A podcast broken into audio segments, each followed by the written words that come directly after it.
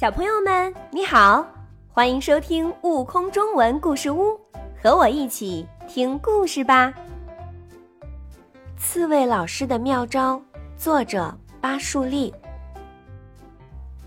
最近，森林小学的刺猬老师很苦恼，因为班里同学们谁也不喜欢跟别人玩，背后还总相互说对方的坏话，关系很紧张。青蛙对小鸡说：“你看，小鸭走起路来摇摇摆摆的，真是难看死了。”小鸡对乌龟说：“小鱼小虾最讨厌了，它们经常在水里闹，还把水溅到我身上，弄得我一身湿。”而乌龟则会当面指责伙伴们。青蛙，你天天聒噪；小鸡、小鸭爱制造噪音，我不喜欢你们。刺猬老师烦恼极了。现在的孩子们怎么了？眼里怎么都是别人的缺点？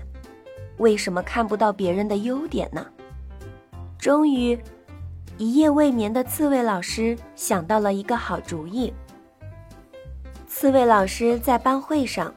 对同学们说：“我给大家布置一项必须做的家庭作业，那就是同学们相互之间要找优点，每人每周都要从同学身上找到一个闪光点，要说说自己欣赏对方的原因，并写一篇作文上交。”同学们听了，有的摇头，有的叹息，有的不屑一顾。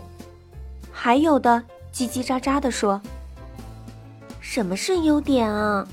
再说，好像大家身上没有优点啊。”“就是就是，谁有优点啊？找缺点还差不多。”“老师老师，还是找缺点吧。”四位老师好不容易才把课堂纪律维持了下来。他不容置疑的声音说。就这样吧，下周一，大家按照我的要求交作业。一周后，很多同学们勉强完成作业，虽然是三言两句，但还是按照老师的要求去做了。比如，青蛙在作文中写道：“小鸭爱笑了。”小鱼在作文中写道：“乌龟爱说话了。”小鸡在作文中写道：“小虾帮我过河了。”三周过去了，同学们不但作业越写越好，找到同学身上的优点越来越多，大家相互之间的关系也更加融洽了。刺猬老师看看同学们的作业，想想自己的妙招，会心的笑了。更多精彩有趣的故事，请关注订阅“悟空中文故事屋”账号，快来收听有生命的启蒙故事。